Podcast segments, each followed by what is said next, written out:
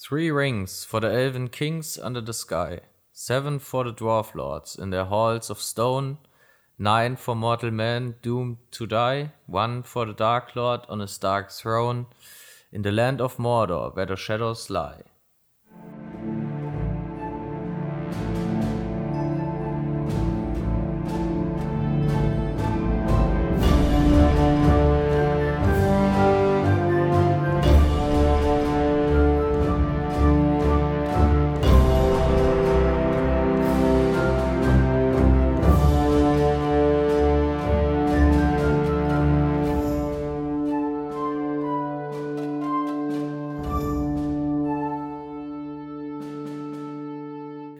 Hi und herzlich willkommen zu unserer 69. Folge von Antenne Wetterspitze. Ähm, an der Stelle, hallo Marc. Hi, hi Yannick. Ja, wir haben heute ein ganz besonderes Thema für euch, beziehungsweise hatten wir es schon mehrfach, aber es gab diese Woche große News zur Serie. Ihr habt es vielleicht schon mitbekommen, ihr habt es vielleicht auch schon gesehen. Ähm, es wurde ein Titeltrailer veröffentlicht. Und den haben wir uns zum Anlass genommen, um nochmal komplett einen Überblick über die Serie zu geben. Denn wir wissen ja jetzt schon ziemlich viel, oder? Ja. Also am 2. September geht's los, deswegen wir haben noch ungefähr ein halbes Jahr, ein, ja, doch eigentlich ungefähr ein halbes Jahr, ein bisschen mehr noch. Aber wir sind immer noch nach wie vor gehypt und wir wollten jetzt das, was wir in verschiedenen Folgen schon mal angerissen haben, jetzt kurz bevor es wirklich endlich losgeht, noch einmal zusammentragen und zusammenfassen und eben gucken, was aus der Serie, die wir bisher nur unter The Lord of, of, Lord of the Rings on Prime kannten, jetzt eben mit dem richtigen Titel, zumindest von Staffel 1, kennen. Und ja, aus Lord of the Rings on Prime wurde The Rings of Power. Ja, der Herr der Ringe, die Ringe der Macht. Ähm, an dem Punkt kann man vielleicht gleich auch noch ein bisschen vorweggreifen oder die erste Info spreaden. Es gibt keinen großen übergeordneten Titel, also es heißt einfach der Herr der Ringe. Und die einzelnen Staffeln sollen bedeutsame Zusatztitel bekommen, wie jetzt hier die erste Staffel, ähm, The Rings of Power oder die Ringe der Macht. Und so ein bisschen thematisch, dann denke ich zumindest, die Staffel auch, auch, auch aufgreifen. Genau. Zu Inhalten kommen wir im Laufe der Folge noch. Zuerst haben wir aber noch ein paar Infos insgesamt über den Podcast von uns jetzt. Denn wir haben uns ein paar Gedanken nochmal gemacht und die Website wird ab August wegfallen. Und da sind ja auch die ganzen Sindarin-Zusammenfassungen abgelegt. Und die werdet ihr ab sofort schon auf Patreon finden. Auch dort frei zugänglich, also ihr müsst da kein Patreon sein. Ihr könnt natürlich gerne einer werden, das würde uns sehr freuen, aber ihr könnt alle Sindarin-Tutorials, die wir bisher gemacht haben, dort umsonst euch anschauen und auch sonstige Inhalte. Also wir haben da zwischenzeitlich ein paar Outtakes und so hochgeladen, könnt ihr gerne mal vorbeischauen. Das wird in Zukunft jedenfalls unsere Anlaufstelle für alle Inhalte sein, die wir bisher auf der Website hatten. Genau. Ähm, des Weiteren streamt André vorerst donnerstags nicht mehr. Er war ja da immer sehr ähm, fleißig unterwegs mit verschiedensten Spielen aus dem Herr der Ringe-Kosmos. Ähm, Jetzt am Donnerstag, also der, der kommende, das wäre dann datumsgemäß der 3. Februar, kommt noch das große Finale von Die Rückkehr des Königs und ab dann geht's äh, mit mir weiter. Ähm, ja, bisschen vorweggegriffen. Marc und ich haben im Dezember schon mal äh, die erste Folge davon aufgenommen. Da haben wir dann die gute Kampagne von Schlacht um Mittelerde 2 gestartet und natürlich nicht im, einen, im Ganzen durchgespielt, sondern ähm, die muss noch fortgeführt und zu Ende gebracht werden. Ja. Ich war jetzt beim ersten Teil mit dabei. Bei den nächsten Teilen müssen wir mal schauen, weil ich habe da weder in der Theorie was beizutragen, noch kann ich mitspielen, weil ich, ihr wisst, ich habe das Spiel nicht gespielt, nur ganz punktuell einmal, glaube ich, mit Yannick oder zweimal und deswegen bin ich da kein Mehrwert für. Yannick kann euch da deutlich mehr Infos geben zu dem Spiel und auch mehr mit Gameplay prahlen als ich. Deswegen bin ich da jetzt beim ersten Teil mit dabei. Danach müssen wir mal schauen. Vielleicht ab und an mal, vielleicht auch gar nicht. Das wissen wir noch nicht. Genau. Ähm, des Weiteren hat Spotify jetzt eine Bewertungsfunktion ähm, und ihr könnt es euch vermutlich denken, äh, fühlt euch einfach frei, uns da fünf Sterne zu geben, wie wir sie verdient haben. Ähm, so viel dazu. Ja, das hatten wir im Adventskalender-Türchen schon mal angerissen. Das ist jetzt mittlerweile endlich da. Und wenn ihr sowieso uns auf Spotify hört, dann dauert das zwei Sekunden, da schnell eine Sternebewertung zu geben. Falls ihr kein, falls ihr uns nicht auf Spotify hört, dann und einen Spotify-Account trotzdem habt, dann dauert es vielleicht 30 Sekunden, uns kurz suchen, Bewertung geben. Das wäre super, das würde uns sehr freuen. Auch abonnieren. Das hilft uns und da sind wir sehr dankbar drüber. Und ich denke, das war es auch zu den Infos vorweg. Jetzt kommt's zu den Infos zur Serie, Genau, zur jetzt- ersten Staffel. Jetzt steigen wir direkt in die Serie mit ein und äh, müssen gleich nochmal groß vorwegnehmen. Das hat sich Amazon aber auch ein bisschen selbst aufgebürdet. Ähm, mit dem gesetzten Budget. Eine Milliarde, die teuerste Serie der Welt bislang. Ich denke, das wird vermutlich in Zukunft nochmal gebrochen werden von irgendwem, irgendwann. Ähm, aber da hat man sich dann schon, ja, hat man schon gewisse Maßstäbe, an denen man dann gemessen wird. Ja, auf jeden Fall. Also wenn da irgendwie wie bei Game of Thrones ein Starbucks-Becher auf dem Tisch steht, dann wird man auf jeden Fall noch größeren Aufschrei erwarten dürfen als sowieso schon bei anderen Serien, wie in dem Fall Game of Thrones. Das war ja eine Frechheit, ey. Ja, das, das Ende war wirklich, es ist immer wieder sehr, sehr traurig. Ich habe neulich. Nee, nicht mal jetzt inhaltlich, sondern dass da einfach ein Starbucks-Becher auf dem scheiß Tisch steht, während dem, dem, dem Fantasy-Setting. Also, nee, wie das passieren kann, verstehe ich einfach nicht. Naja, gut, es sind ja auch Menschen am Cast, ne? Und vielleicht hatte jemand einen schweren Morgen. Aber das schauen so viele beim Schnitt drüber. Ist egal, das, das sprengt das jetzt. Aber wenn ich das beim ersten Sehen ohne Internet oder so schon sehe und das Internet mir beipflichtet, indem es jeder gesehen hat, dann muss das einer von den Cuttern auch gesehen haben. Das, das, das, nee. Das, ja, es gibt, es gibt grobe Schnitzer, aber ich meine, Filmpatzer, man kennt sie, es gibt sie quasi überall. Ich hoffe einfach, dass sowas hier nicht passiert, weil es muss perfekt werden. Es muss einfach perfekt werden. Ha, sehr große Maßstäbe von Marc. Ich, ich erlaube denen noch ich, kleine ich erwarte so viel. Ich erwarte so viel. Aber ich glaube, ich werde auch nicht enttäuscht. Glaube ich nicht. Ich glaube es auch nicht. Ich werde immer optimistischer, je näher es drauf zugeht. Das ist fantastisch. Das ist, das ist wirklich schön. Wenn man, wenn man immer optimistischer wird, je näher es kommt, das ist wirklich, das ist geil. Das gefällt mir. Kann mir halt auch am Ende irgendwie um die Ohren fliegen, aber nee, ich bin sehr optimistisch, wirklich. Weißt du, wie es mir, äh, wo, wobei es mir das letzte Mal so ging? Wo? Beim Hobbit. Oh nee. Also mein Vertrauen auf diese Sichtweise wurde äh, dahingehend ziemlich erschüttert. Ja. Weil als die Herr der Ringe-Filme Naja. rauskamen, mal nachrechnen, so 2001, da war ich fünf oder vier, fünf. Da habe ich noch nicht so viel davon mitbekommen. ja. Und habe den Hype dann halt auch schon Kindesbeinen sehr mitgenommen und dann äh, stetig immer wieder die Bücher gelesen und als dann hier, ich glaube 2013 oder so oder 2014, so in dem Dreh, der Hobbit kommen sollte, uff, ich war so hyped, äh, direkt zum Kino-Release im, im Kino gewesen und äh, es war, es war irgendwie schon so ein bisschen wie so eine, äh, ich war noch nie auf einer, auf einer ähm, Fantasy-Convention oder so, aber hat, hatte irgendwie schon so den Anschein, weil die Hälfte des Publikums war auch irgendwie verkleidet, so als äh, irgendwie mit Herr der Ringe-Figuren und ich war eigentlich nur so normal unterwegs und habe ich dann schon richtig schon ein bisschen schäbig gefühlt, dass ich da nicht auch, äh, dass ich da nicht auch kostümiert aufgelaufen bin. Hattest du wenigstens einen Ring um? Ja, den hatte ich dabei. Den, Ah, den, den hatte ich dabei. Ähm, und es war eine volle Enttäuschung schon nach dem Intro. nach dem Intro saß ich da und habe mir gedacht, what the fuck? Ja, also ich, ich glaube nicht, dass das hier passieren wird. Naja, die zweite Staffel ist auf jeden Fall auch schon in Auftrag gegeben. Da wird wohl wahrscheinlich auch schon dieses Jahr dann dran gegangen, Film. Also, äh, ja, am Produktionsset denke ich mal, weiß ich aber auch nicht. Es sind momentan fünf geplant, plus eventuell Spin-offs. Also, da kann auch einiges an Geld abgeschöpft werden, wie wir das auch im Moment bei Disney sehen, wie das mit Star Wars vorangeht. Also, da wurden jetzt schon wieder drei Videospiele angekündigt. Es ist eine neue Serie rausgekommen. Aber solange das alles qualitativ halt in einem Rahmen ist, ist das auch völlig in Ordnung, finde ich. Also ich glaube, ich habe das jetzt wieder nicht gesehen, dass dieses Bild von Boba Fett oder wie das heißt. Das Buch von Boba Aber Fett. das soll gut sein. Ja, ich habe auch, ich habe mehr Memes äh, gesehen als Serie. Ähm, mhm. Weil ich habe, glaube ich, vor, ich hatte sehr lange tatsächlich ein Disney Plus Abo.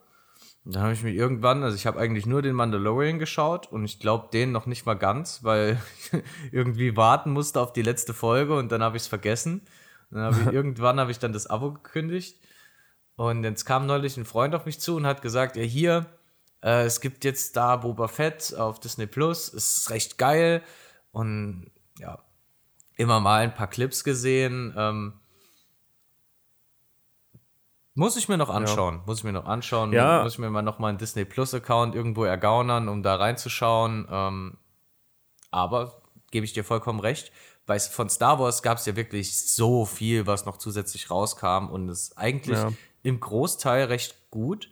Ich sag jetzt mal, jetzt vielleicht auch wieder Kritik meinerseits. Ähm, die neuen Star Wars-Filme, die ja jetzt kamen, also ich muss ehrlich sagen, ähm, die, die Erweiterung, also Star Wars 7, 8 und 9 ja, waren es, glaube ich. 9, genau. Ja. Die waren teilweise furchtbar. Also als Kylo Ren den Helm abgesessen hat, der war vorher der. Ja, das geht jetzt auch, glaube ich, zu tief. Das geht zu tief rein. Wir sind. wir, sind, wir haben noch einiges über Herr der Ringe heute vor uns. Ich glaube, das geht alles zu tief jetzt in Star Wars. Also ich wollte das nur als Beispiel bringen. Wir sind in Mittelerde unterwegs. Aber noch da noch ja. mal, da noch mal noch ganz kurz.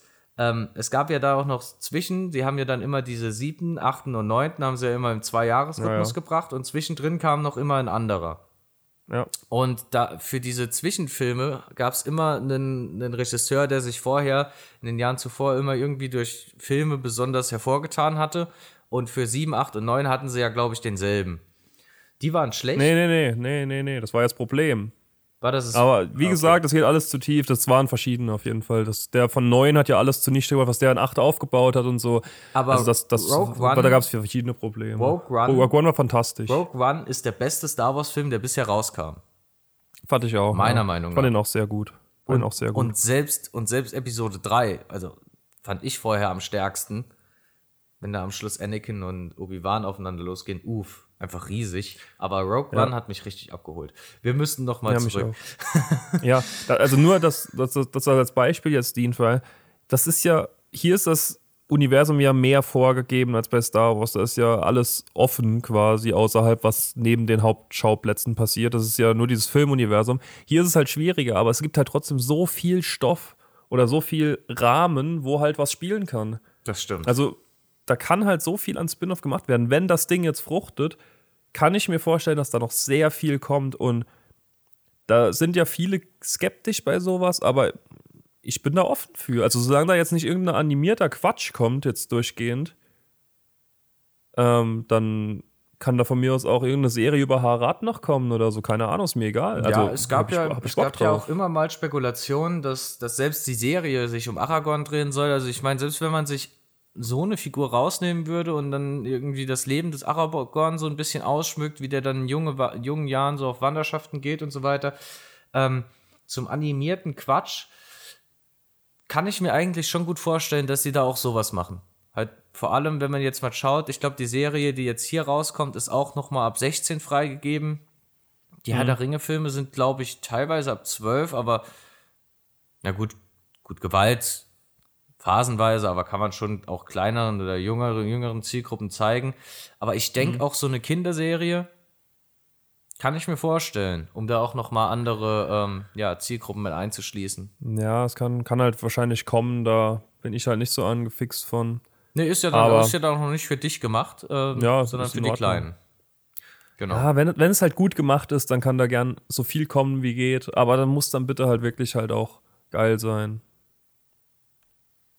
Genau. Ja, auf jeden Fall ist die, die Option, halten sie sich offen schon mal. Gut. Aber kommen wir zu dem, was uns eigentlich dazu bewogen hat, das Ganze nochmal aufzugreifen, zum Trailer an sich. Ich habe ihn, ähm, ich glaube, einen Tag, vielleicht 23 Stunden nach Release entdeckt ja, und dann mal ungefähr, geschickt. Ja. Ähm, und zwar recht witzig.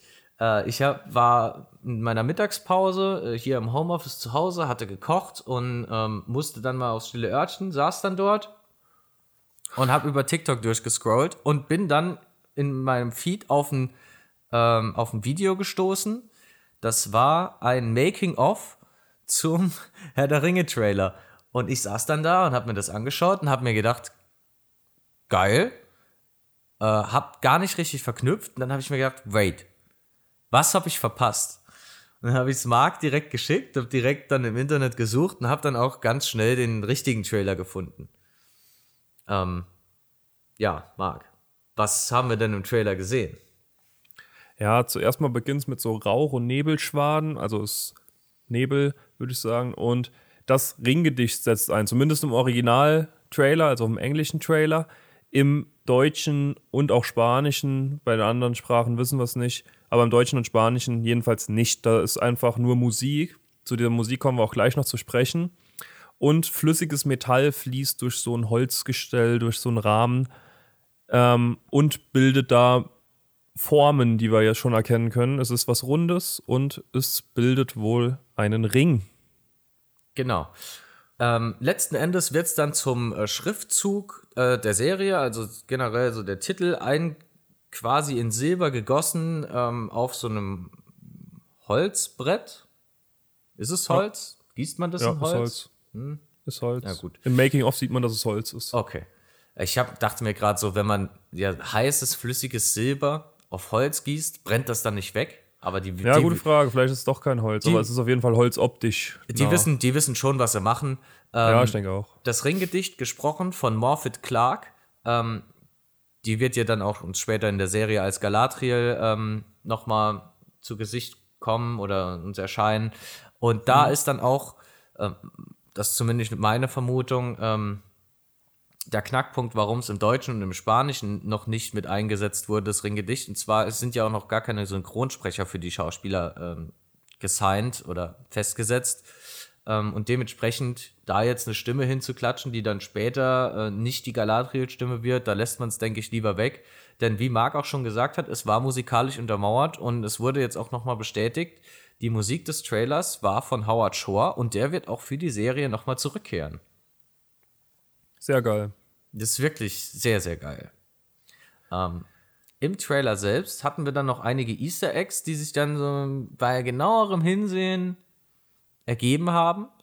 Da haben die Autoren der Serie John D. Payne und Patrick McKay schon so ein bisschen vorangekündigt, dass sie das Ganze sehr groß und tiefgründig aufziehen wollen. Ähm, also haben sie zumindest gesagt. Und durch die Easter Eggs dann schon im kleinen, einminütigen Trailer schon so ein bisschen angeteasert, aber werden wir mal schauen, wie tiefgründig das Ganze dann wirklich wird. Äh, sie halten sich da schon für, für sehr tief in der Materie und nicht mit, nicht an Easter Eggs gespart. Ja, das stimmt. Das eine ist zunächst das Timing, in dem bei diesem Schmiedeprozess von dem Schriftzug Wasser eingesetzt wird. Das ist nämlich genau bei dem Satz Nine for mortal man doomed to die.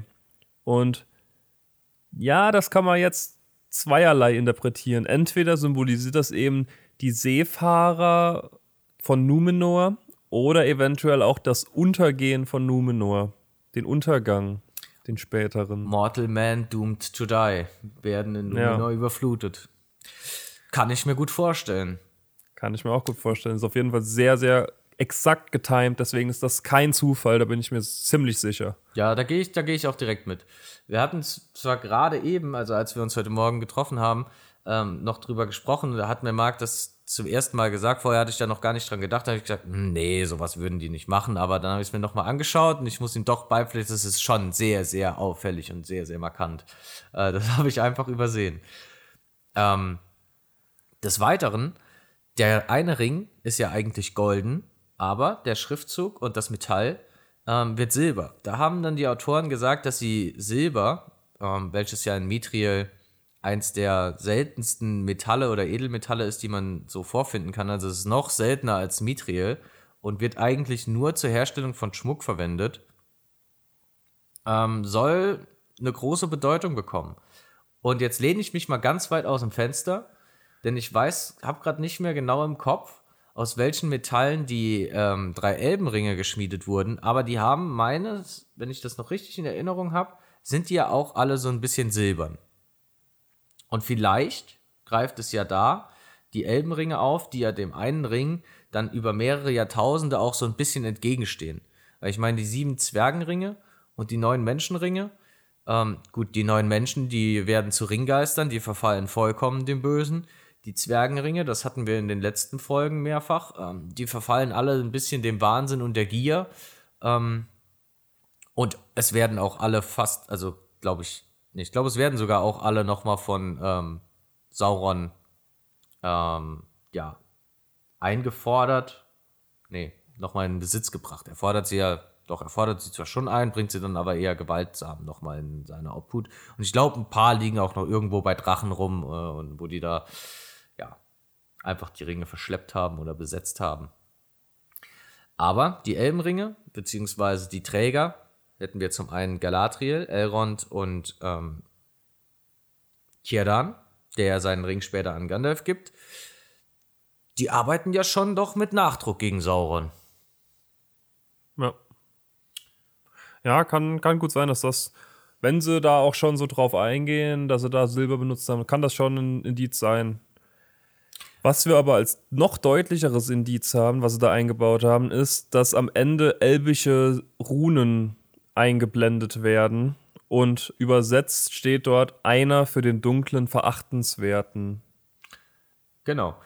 Wenn das Silber so ein bisschen ausklimmt und so ein bisschen äh, anfängt auszustarren und dann auch der silbrige Glanz hervortritt, findet man noch oder sieht man noch ganz kurz am Rand auf dem Schriftzug ähm, vom R, ist es, glaube ich, oben dieser gebogene Schriftzug oder vom O, von Lord, ich weiß es gar nicht mehr genau, ähm, sieht man wie die Ringintarsien, wie sie einfach mal so hervorleuchten.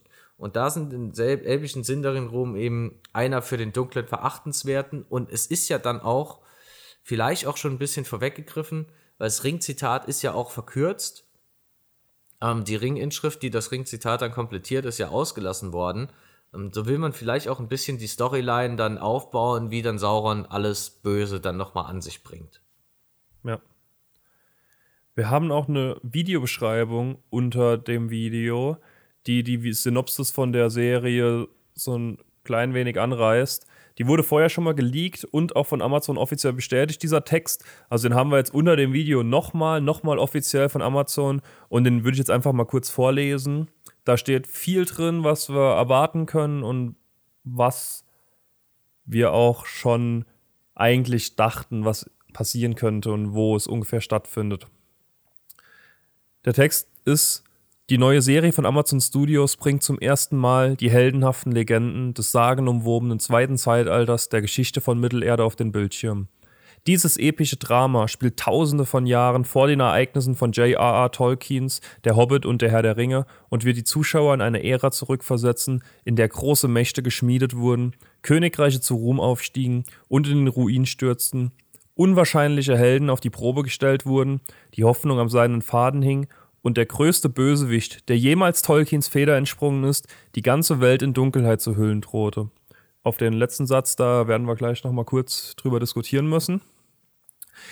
Die Serie beginnt in einer Zeit des relativen Friedens und folgt einem Ensemble von bekannten und neuen Charakteren, die sich dem lange befürchteten Wiederauftauchen des Bösen in Mittelerde stellen. Von den dunkelsten Tiefen des Nebels, Nebelgebirges über die majestätischen Wälder der Elfenhauptstadt Lindon und das atemberaubende Inselreich Numenor bis hin zu den entlegensten Winkeln der Landkarte werden diese Königreiche und Figuren ein Vermächtnis hinterlassen, das noch lange nach ihrem Tod weiterlebt. Ja, sehr episch. Ja, es greift, es greift viel vor, es kündigt viel an. Ähm, da sind wir mal gespannt. Wie du schon gesagt hast, ähm, die Hoffnung am seidenen Faden hing und der größte Bösewicht, der jemals Tolkiens Feder entsprungen ist. Also, wenn man in der Lore drin ist, gibt es da gar keine Diskussion, da gibt es eigentlich nur einen. Und das ist nicht Sauron, aber da müssen wir später nochmal drauf kommen. Ja. Ähm, an sich, wie ich es ja eben schon mal, wie ich überhaupt erst darauf aufmerksam geworden bin. Ich habe ja zuerst das Making-of gesehen, bevor es äh, dann, so, bevor ich dann den Trailer gefunden habe im Internet. Ähm, es ist tatsächlich ohne CGI-Effekte, aber es, es, sieht eigentlich schon. Also sagen wir es mal so: mit CGI hätte man es, glaube ich, nicht besser hinbekommen. Also auf gar keinen nee. Fall. Es, es, sieht, nee. es sieht schwer nach CGI aus und es sieht auch so ein bisschen aus, als ob noch viel so, ja, an Effekten mit reingepackt wurde. Auch wie dann so ein bisschen die Funken sprühen und das Ganze, dass das äh, Metall dann da durchfließt. Ähm, ob es jetzt, jetzt Silber ist äh, im Produktionsvideo, sei mal dahingestellt, aber ich denke, es soll Silber darstellen. Ähm, wie das dann aushärtet und so weiter, das hätte man auch alles gut animieren können und man hätte sich wesentlich weniger Aufwand gemacht, aber so ist es halt richtig cool. Ja, ist echt extrem. Also da ist, liegt einfach wirklich eine Platte, vermeintlich Holz, mit diesen Einkerbungen. Da wird Nebel mit einer Nebelmaschine drüber gemacht. Sie gießen das flüssige Metall rein, kühlen es mit echtem Wasser aus. Das Einzige, was halt animiert ist, denke ich schwer, ist diese Ringinschrift im ja. Ring. Ja, ja, ja. Das ist auf keinen Fall da gemacht in diesem Video. Und ähm, ja, dazu haben wir auch eine kleine YouTube-Playlist auf unserem YouTube-Kanal gemacht mit allen Videos zu dieser Folge hier, also zu dieser Podcast-Folge. Könnt ihr euch dann auch im Nachhinein angucken, alle hintereinander. Da sind dann auch ein paar coole Erklärvideos noch dabei und dieses Making-of eben auch. Also, ich bin ehrlich, wenn der Schmiedemeister, der das da reingegossen hat, die äh, Sinderinnen-Tasien im Kühlungsprozess so da reinmachen kann, dann ist es der größte Schmiedemeister, der je gelebt hat. Das stimmt. Aber gehen wir mal davon aus, dass das der einzige Effekt ist, der noch rein bearbeitet wurde. Ja, einer der wenigen. Also wahrscheinlich wurde schon ein bisschen noch was dran gemacht, aber es ist schon krass, dass das halt so das Große und Ganze wirklich gefilmt ist. Das finde ich auch mega cool.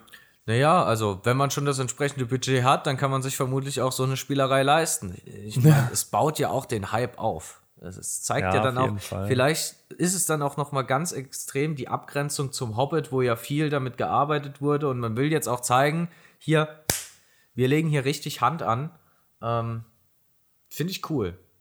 Ja, das stimmt. Wir haben in unserer Beschreibung, in unserem Beschreibungstext schon drin gehabt, dass wiederkehrende Charaktere auftauchen.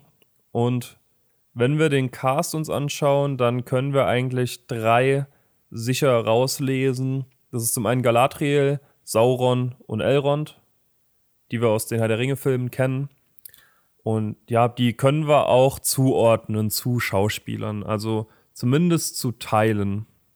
Deswegen gehen wir jetzt mal den Cast nochmal im Groben und Ganzen durch. Also wir gehen jetzt nicht wieder jeden einzelnen Schauspieler durch, da könnt ihr unsere Podcast-Folge zu hören, wo wir das schon mal gemacht haben, wo wir auch weniger Infos noch hatten.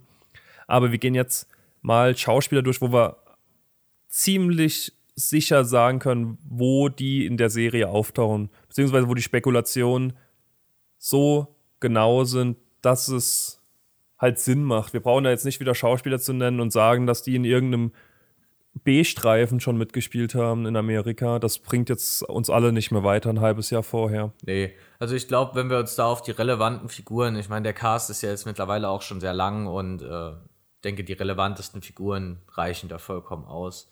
Ähm, vor allem bei Sauron bin ich gespannt. Man hat ihn ja eigentlich nur in seiner Rüstung bisher gesehen oder als Auge, aber ähm, ja, ihn dann in seiner ähm, Gestaltwandlerform zu sehen, ähm, das wird, das wird, wird stark.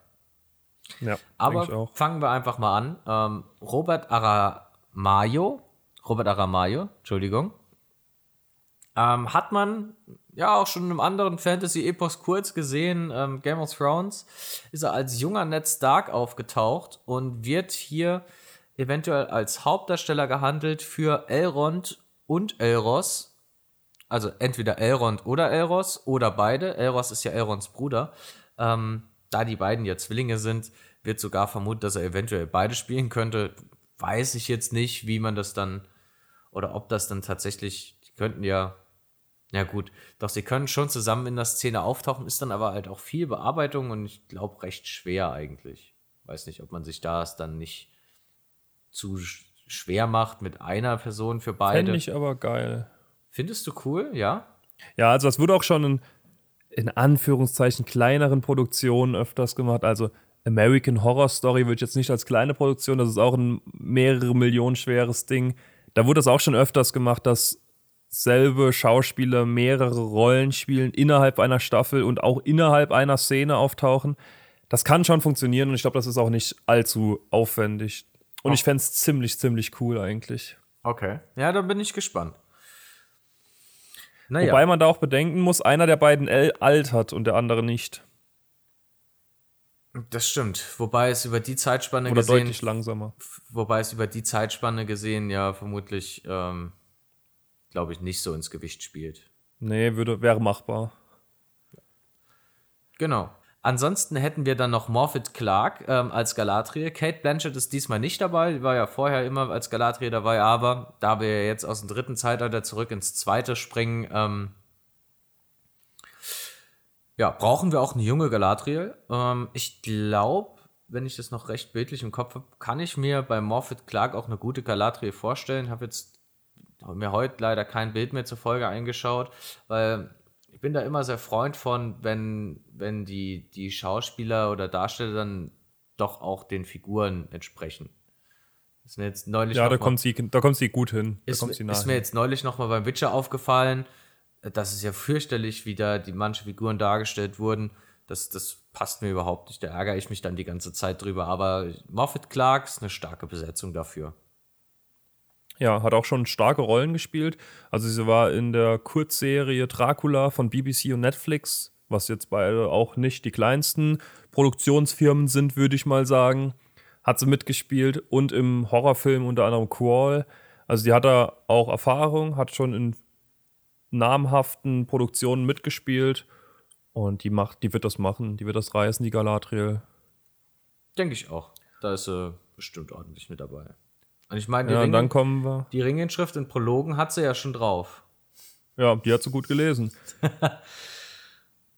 Jemand, der halt wirklich, du hast schon gesagt, auf den man am meisten gespannt ist, denke ich, ist Sauron. Und der wird auch sehr sicher von Joseph Maul verkörpert. Ist ein britischer Schauspieler und hat in vielen UK- und US-Serien schon mitgespielt.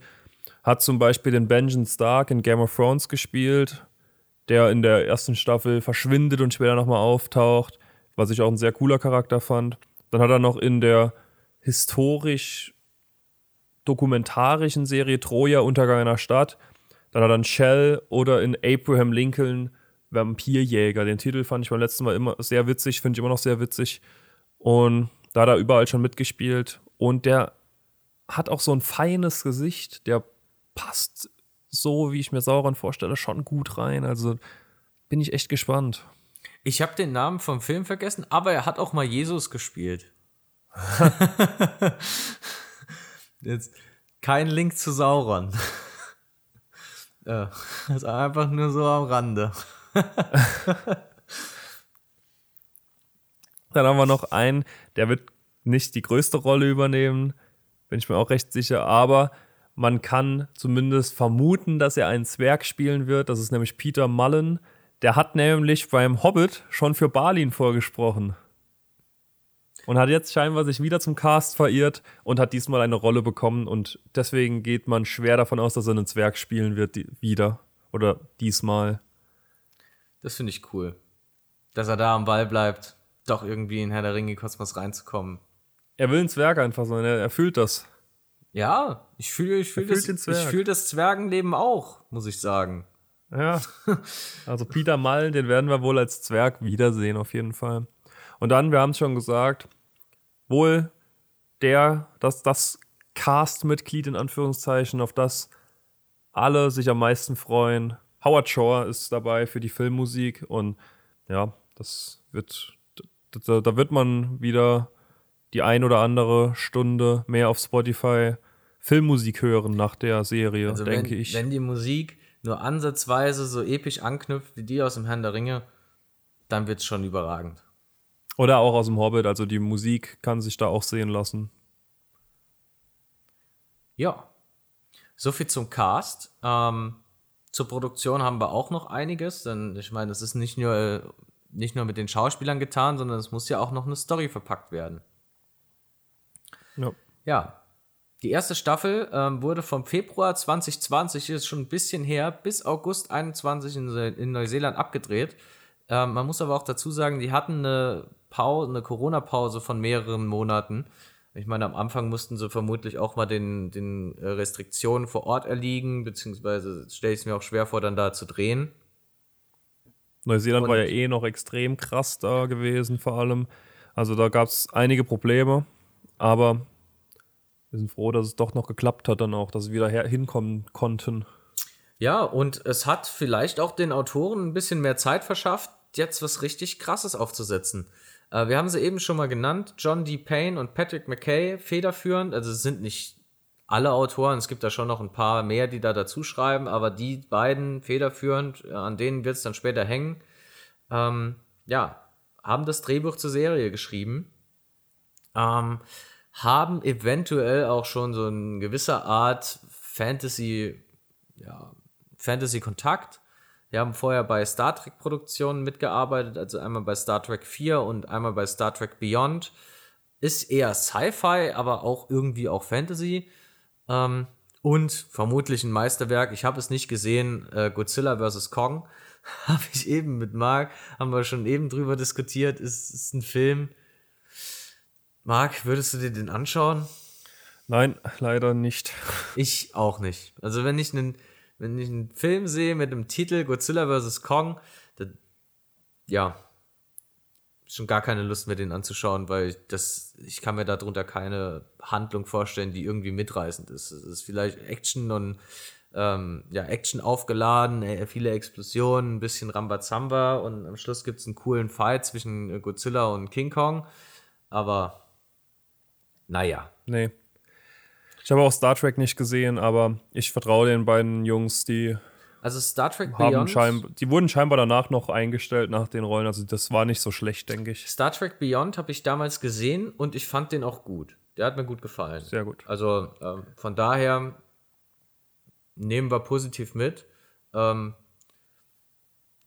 Godzilla vs. Kong. Wir haben ihn beiden nicht gesehen. Vielleicht gibt es ja doch eine tiefgründigere Geschichte und ähm, die holen da aus, äh, ich sag jetzt mal in Anführungszeichen, Müll noch eine gute Story raus. Ähm, wir werden vielleicht sehen. Werden, vielleicht werden wir es doch sehen, ja. Mal schauen. Jedenfalls, dieses Drehbuch auf die Leinwand werden drei Leute bringen. Die ersten zwei Folgen gehen an Regisseur Juan Antonio Garcia Bayona der hat bisher bei Jurassic World Fallen Kingdom, The Orphanage und Penny Dreadful unter anderem mitgearbeitet. Also auch drei Sachen, wo auch nicht allzu schlecht ankam. Jurassic World, klar, Riesending. Und ich glaube, The Orphanage und Penny Dreadful, beides Netflix-Produktionen. Habe ich, glaube ich, beide auf jeden Fall schon bei Netflix gesehen.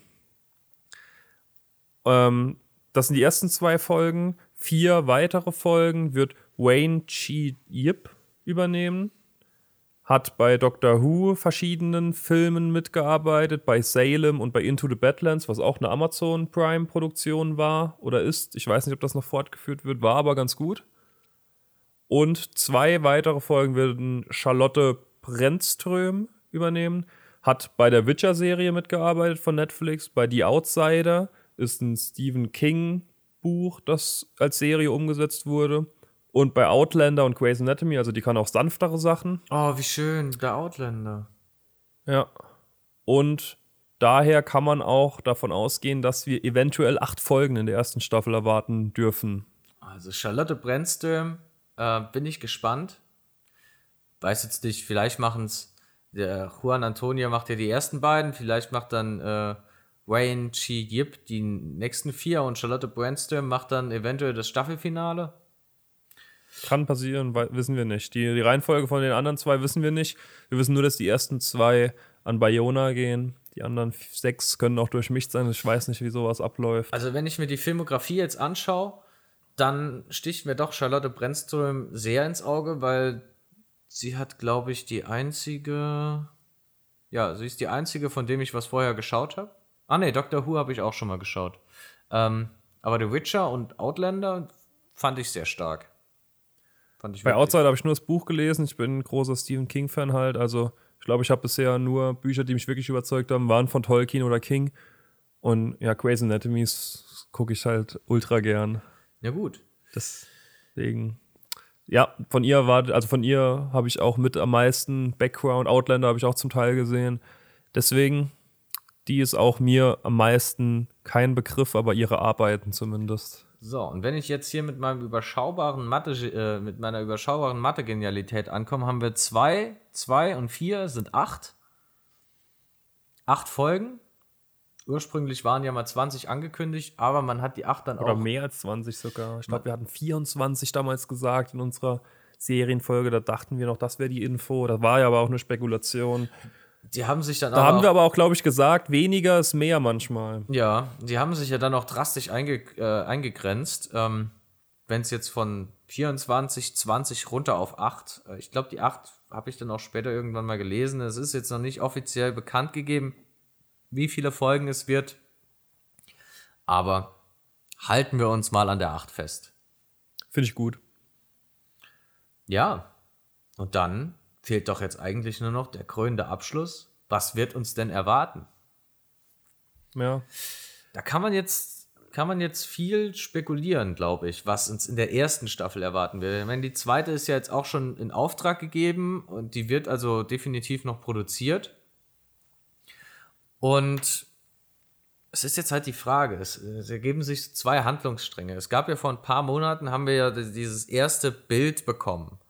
Ähm, hatte ja so ein episches Setting, man hat eine große Elbenstadt hinten im Hintergrund gesehen und vorne war so ein kleiner Grashügel, wo äh, eine Person drauf stand und die Sonne hat so reingeschienen.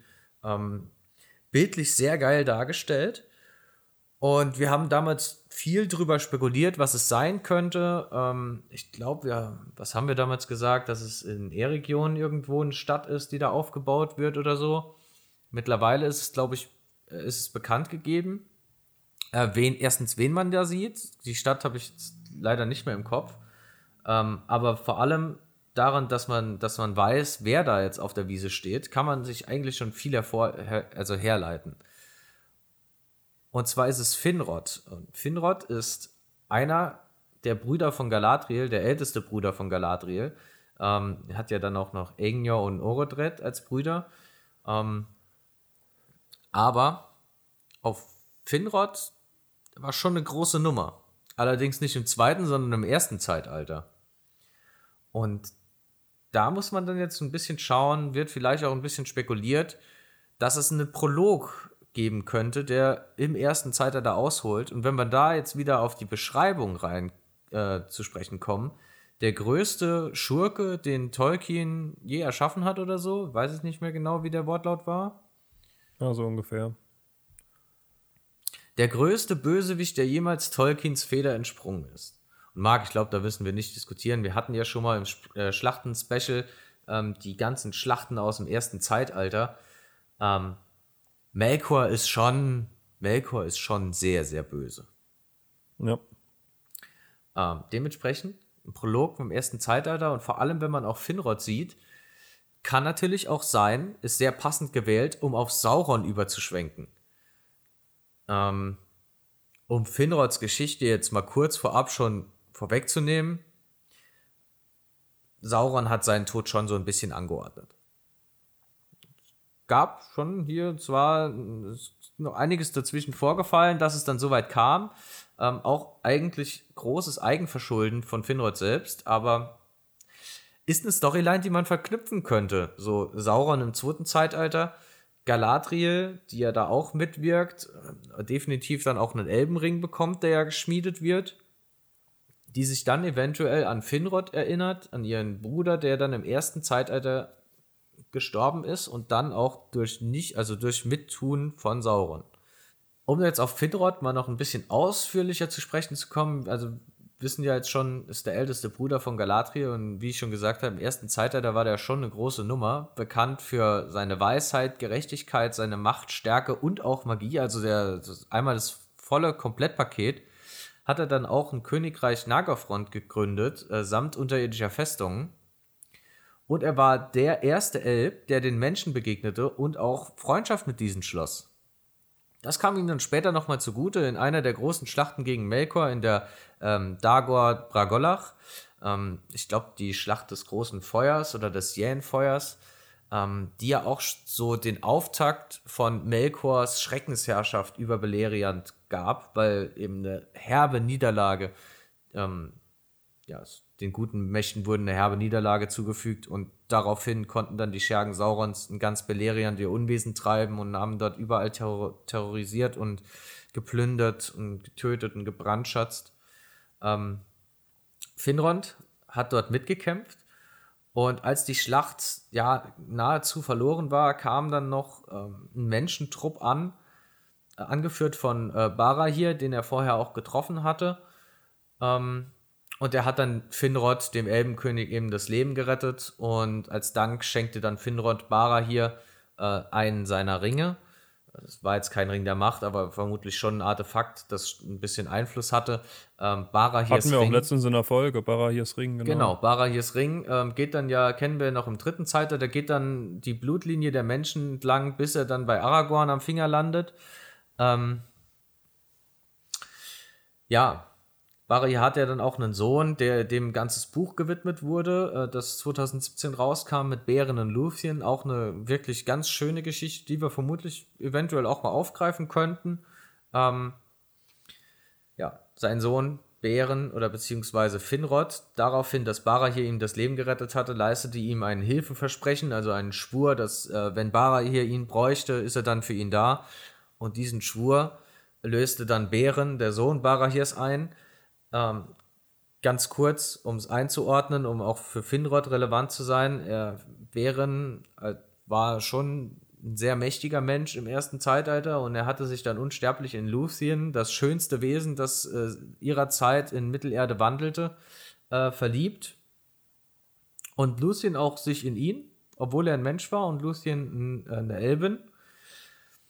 Nur hatte ihr Vater was dagegen, der auch ein Elbenkönig war und der hatte wirklich Lucien jedem verwehrt, ähm, bis dann e, und auch eben Bären und hat dann Bären die ja auferlegt, einen Silmarill aus Melkors Krone zu stehlen und wollte ihn damit eigentlich loswerden. Bären, äh, todesmutig wie er ist, ist dann ähm, ja losmarschiert und auf dem Weg oder auf seinem Weg kam er dann nochmal an Finrod vorbei und bat ihn dann, ähm, das Hilfeversprechen seines Vaters einzulösen. Finrod, trotz mehrerer Bedenken seiner Berater, hat sich dann ihm trotzdem angeschlossen, weil ähm, sein Ehrgefühl und sein Schwur ihm dann doch sehr, sehr wichtig waren. Die beiden oder beziehungsweise der kleine Trupp von ihnen ist dann nicht so weit gekommen. Sie wurden bei Tol Sirion dann von Sauron, Melkors rechter Hand, gefangen genommen und der hat sie da eingekerkert. Wollte Sauron eigentlich wissen, was die da, was sie jetzt eigentlich wollten und was sie da vorhatten und ähm, hat dann den ganzen Trupp gefoltert. Und er hatte einen sehr besonderen Kerkermeister vor Ort, das war ein Werwolf, und dem hatte dann befohlen, sie alle der Reihe nach aufzufressen, bis eben die Anführer des Trupps Bären und Finrod mit der Sprache rausrückten. Und als dann der Werwolf dran war, ähm, Bären, den mit Finrod letzten Verbleibenden des Trupps aufzufressen, riss sich Finrod von den Ketten los, ähm, er drosselte den Werwolf, äh, rettete Bären das Leben, aber er lag dann den Verletzungen des Kampfes mit dem Werwolf. Also auf Saurons Befehl, dass der, sein Kerkermeister, der Werwolf, die alle nacheinander auffrisst, ist vielleicht auch Galadriel dann im Gedächtnis geblieben. Kann sein, das wird halt einen coolen Prolog auf jeden Fall hergeben. Es, es Wenn ich mir da vorstelle, da den Werwolf zu sehen, allein wie er mit einer Kette draußen wird, hätte ich Bock drauf. Es wäre es wär schon, es wär schon ein sehr fortgreifender Prolog, aber in dem Prolog käme mir dann Melkor eigentlich auch ein bisschen zu kurz, wenn man das erste Zeitalter aufnimmt. Ja. Aber es wäre es wär eine schöne Storyline für Sauron einzuführen oder irgendwie äh, zu verknüpfen. Sauron wird ja, denke ich, am Anfang in der Serie auch so ein bisschen er, er wird nicht als böse dargestellt, weil er hat sich ja, hat sich da ja so ein bisschen reingegaunert und denen allen was vorgespielt. Ja. Und vielleicht hegt dann Galadriel äh, auch so ein bisschen. Ach, jetzt fällt mir das Wort nicht ein. Das ist ein ganz simples. Naja. Es ist Böses im Busch, um es mal in Spongebob auszudrücken. Oder von Meerjungfrau Mann und Blauwaschbube. Ähm, sie wittert das so ein bisschen und da könnte man dann ein bisschen anknüpfen, dann an Sauron. Und auch seine böse Geschichte mit Melkor nochmal aufdröseln. Aber es ist dann auch eher weniger Prolog, fände ich, weil wenn man das erzählen will, ist dann doch eigentlich schon, da könnte man schon eine ganze Folge drüber machen. Und nicht so ein kleiner ja. Prolog wie, wie beim Herrn der Ringe, wenn da äh, das letzte Bündnis gegen Sauron in die Schlacht zieht. Wir wissen halt auch nicht die Länge von den Folgen, ne? Das muss man dann auch dazu sagen. Also das kann halt 40 Minuten sein, dann wird es eng. aber es kann halt auch so Spielfilmlänge pro Folge schon bei rumkommen. Das kann, das kann auch sein. Aber es trotzdem an den Anfang zu packen, fände ich auch schwierig, weil normalerweise müsste man ja doch dann auch ein bisschen nochmal die Story aufbauen, dass Sauron ja eigentlich zunächst gar nicht böse ist, sondern denen was Gutes Ja. will. Ja, äh, ja, ich weiß nicht. Da, das ist halt wirklich. Das sind so Fragen, die vermutlich vor September nicht beantwortet bekommen, leider. Nee, vermutlich nicht, aber ähm, es kann auch sein, dass gar nichts davon eintritt. Ist ja jetzt einfach Ja, alles klar. nur, ist einfach nur alles vage Vermutung, aber ich meine, die historische Komponente verknüpft sich und bietet sich halt auch Wäre einfach cool, an. auf jeden Fall. Bietet sich Wird sich einfach anbieten an. und wäre cool. Hätten wir Bock drauf. Allerdings, Marc, haben wir ja auch schon gesehen, ne, im Trailer. Hier, Mortal Man Doomed to Die mit dem einfließenden Wasser und mit der Karte, die uns geleakt wurde, also aus dem Mhm. zweiten Zeitalter, noch mit Numenor. Ja. Dass wir Numenor, Numenor- dass wir Numenor sehen. So. Numenor wird auch auf jeden Fall Schauplatz. Das haben wir auch schon geteasert bekommen in diesem Video, in dieser Videobeschreibung. Und da gehen wir jetzt auch ganz, ganz kurz noch drauf zu sprechen, die groben, den groben Rahmen. Es ist eine Insel westlich von Mittelerde, eher südlich gelegen. Die wurde den Menschen von den Valar geschenkt, als Dank für die Hilfe im Kampf gegen Melkor. Also da ist auch Melkor wieder mit dabei. Eventuell könnte auch das der Prolog sein, dass wir sehen, wie Numenor geschenkt wird. Ja, dass wir da die letzte Schlacht sehen, sehen, wie Melkor stirbt. Vielleicht auch Ja. eine Verknüpfung davon. Also, Ja, in die Leere verbannt wird. aber sind wir, sind wir mal ehrlich, das erste Zeitalter an sich.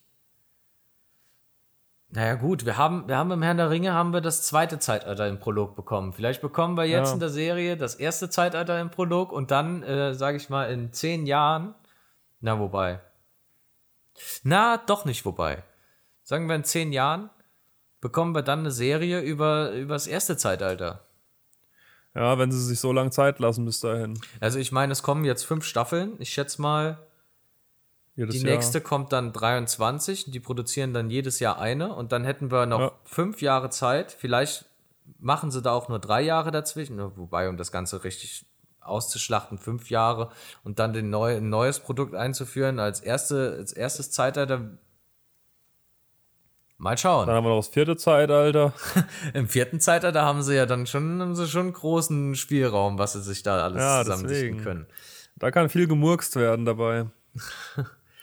Naja, Ja, aber was in Numenor halt auch stattfinden kann, da haben wir eine lange Königslinie mit vielen verschiedenen Königen. Zum, mit dem ersten König Elros, also dem Bruder von Elrond, der eventuell vom selben Schauspieler gespielt wird wie Elrond. Wissen wir auch nicht. Auch nur Spekulation. Und ja, die gesamte Geschichte, die könnt ihr einfach in unserer Folge, das war die vierte Folge von unserem Podcast überhaupt, also ganz am Anfang könnt ihr da nochmal reinhören, ist wahrscheinlich audioqualitativ noch deutlich schlechter als hier. Sorry, aber wir haben auch da haben wir ganz gelernt. ausführlich über Numenor gesprochen. Wir haben dazugelernt. Manche Sachen haben wir auch immer noch nicht dazugelernt, aber wir sind immer noch stets bemüht und versuchen euch stets was Besseres hier zu liefern. Und Numenor wurde dann schließlich auch von Iluvatar wieder genommen und durch einen Riss in die Tiefen des Meeres gezogen, wo dann auch eventuell wieder dieses Wasser halt ins Spiel kommen könnte. Ja. Also die Numenorer waren Seefahrer. Vielleicht ist es auch dahin nur eine Anspielung, aber mit dem Satz zusammen Doomed, Doomed to die Ja. kann schon deutlich darauf hinweisen, dass eben die Insel der Menschen im Meer versinkt. Sehe ich auch. Sehe ich definitiv auch. Wenn wir jetzt aber nochmal bedenken, ähm, die Ringe der Macht und der Zusatztitel soll ja ein bisschen auch die Story dann mit beinhalten oder nochmal speziell thematisieren. Ich bin mir, ich bin sehr unschlüssig, was uns in der ersten Staffel erwartet. Ob wir da schon direkt dann Numenor sehen, wie es einstürzt, ob wir vielleicht sehen, wie sich Sauron da intrigiert und die Ringe schmiedet. Es, es ist einfach spannend. Beides, ich wäre ich wär auf beides gehypt, sagen wir es so. Ja, ich bin sowieso bei allem jetzt dabei mittlerweile. Ich, ich, ich weiß nicht, ich glaube, ich bin auch zu. Ich bin, ich bin so optimistisch, dass eigentlich gar nichts schief gehen kann. Ich würde alles nehmen. Ich würde alles nehmen mittlerweile. Denkst du, alles ist, alles wert dann äh, die, die Enttäuschung des Hobbits nochmal auf? Ja, ja, ich denke schon. Das wäre wär auf jeden Fall, das würde eine kleine Wunde in unserer aller Herzen schließen. Ja, also, ja, es kann so viel passieren. Es macht auch einfach Bock, drüber zu spekulieren. Das wird so, glaube ich, das Negativste, wenn die Serie endlich da ist, dass wir wirklich wissen, um was es geht, dass wir nicht spekulieren können. Also, das wird, glaube ich, das Schlechte. Aber ich denke, ansonsten kommt viel Gutes. Ich hoffe ja auch vor allem, dass die, dass die beiden Autoren, die sich ja jetzt schon im Vorhinein auf die Fahne geschrieben haben, so mit dem kleinen Wink, ähm, ja, wir haben da schon so viel Vorgreifendes und Tiefgründiges im Ein-Minuten-Trailer vom Titel, vom Titeltrailer eingebaut, dass sie sich da nicht ein bisschen übernehmen und, sag ich mal, geistig überlegen darstellen und letzten Endes kann man doch alles von an der Hand ablesen oder so. Da, da habe ich ein bisschen, ja. da habe ich ein bisschen Bedenken oder ein bisschen Angst vor. Ähm, aber vielleicht machen die beiden das auch einfach überragend. Das werden wir dann sehen, leider. aber es ist, sehen. es ist ja noch so lang bis zum September. Es ist ja. Es ist aber auch schon so wenig Zeit. Überleg mal, wie wir mit unserem Podcast angefangen haben, haben wir genau auf dieses Ereignis hingearbeitet. Jetzt ist es nur noch ein halbes Jahr. Das stimmt allerdings. Als wir mit dem, als wir mit dem Podcast angefangen haben, haben wir gedacht, der kommt ja äh, ein Jahr später im Winter raus, dann 21. Und wir wollten ja, ja dann. Hier sind wir in Folge wir wollten, 69. Wir wollten ja anfangen, oder eigentlich hatten wir ja das Ziel, dann den Weg dahin und alles, was dann vorher noch aufgegriffen wird und wie es jetzt quasi rauskommt, immer stetig mit zu begleiten. Und wie du es schon gesagt hast, schau, jetzt sind wir bei Folge 69 und ähm, die Serie kommt im September. Ja, wir haben schon so viel anderes jetzt auch einfach behandelt. Ja. Und es wird noch so viel anderes kommen. Naja. Es wird noch so viel kommen. Vor allem im September kommt viel. Definitiv. Da kommt was auf uns zu, Janik. Da kommt was. Kommt definitiv auch was, äh, auch noch auf was auf uns zu. Ähm, nee, ich glaube, ich wollte jetzt den Witcher nochmal anreißen, aber das ist, glaube ich, jetzt die, die falsche ja. Stelle. nee, da müssen, da müssen wir mal noch eine extra Folge zur Staffel 2 machen. Haben wir zur Staffel 1 ja auch gemacht. Genau. Wenn ihr auch Bock drauf habt, könnt ihr das gerne mal schreiben. Wir schauen ja Und eure. Ge nee, Sorry? Nee, mach du nur. Eure Gedanken zur Serie könnt ihr auch uns gerne schreiben auf unserem Discord-Server. Link findet ihr in unserem Linktree und überall. Denkt dran, Website ist ab August weg. Und wir haben in unserem Discord extra einen Abschnitt für die Serie. Da könnt ihr eure Gedanken, was ihr denkt, wie geht's los oder wie wird der Prolog verwendet oder was passiert insgesamt. Schreibt das gerne mal rein, würde uns interessieren. Definitiv. Und, also wir sind da auch ja. für alle Diskussionen offen. Vielleicht äh, haben wir ja auch noch was übersehen, was, was jetzt doch noch anderes kommen könnte. Ähm, mhm. Ähm, in, der ersten, in der ersten Staffel sind wir einfach sehr gespannt. Aber wie ich gerade auch noch sagen wollte, ich wollte jetzt Marc nicht unterbrechen, wir schauen ja doch schon ein bisschen über den Fantasy-Tellerrand hinaus und der Witcher, finde ich, ist doch schon eins der, der besseren Werke so in den letzten Jahren. Ne? Der macht schon Bock. Macht schon Bock. Ja, der macht Bock. Genau. Dann würde ich sagen, vielen Dank fürs Zuhören. Ja. Und ich hoffe, wir konnten noch mal alles zur Serie ein bisschen aufgreifen. Ähm. Ja, denke ich schon.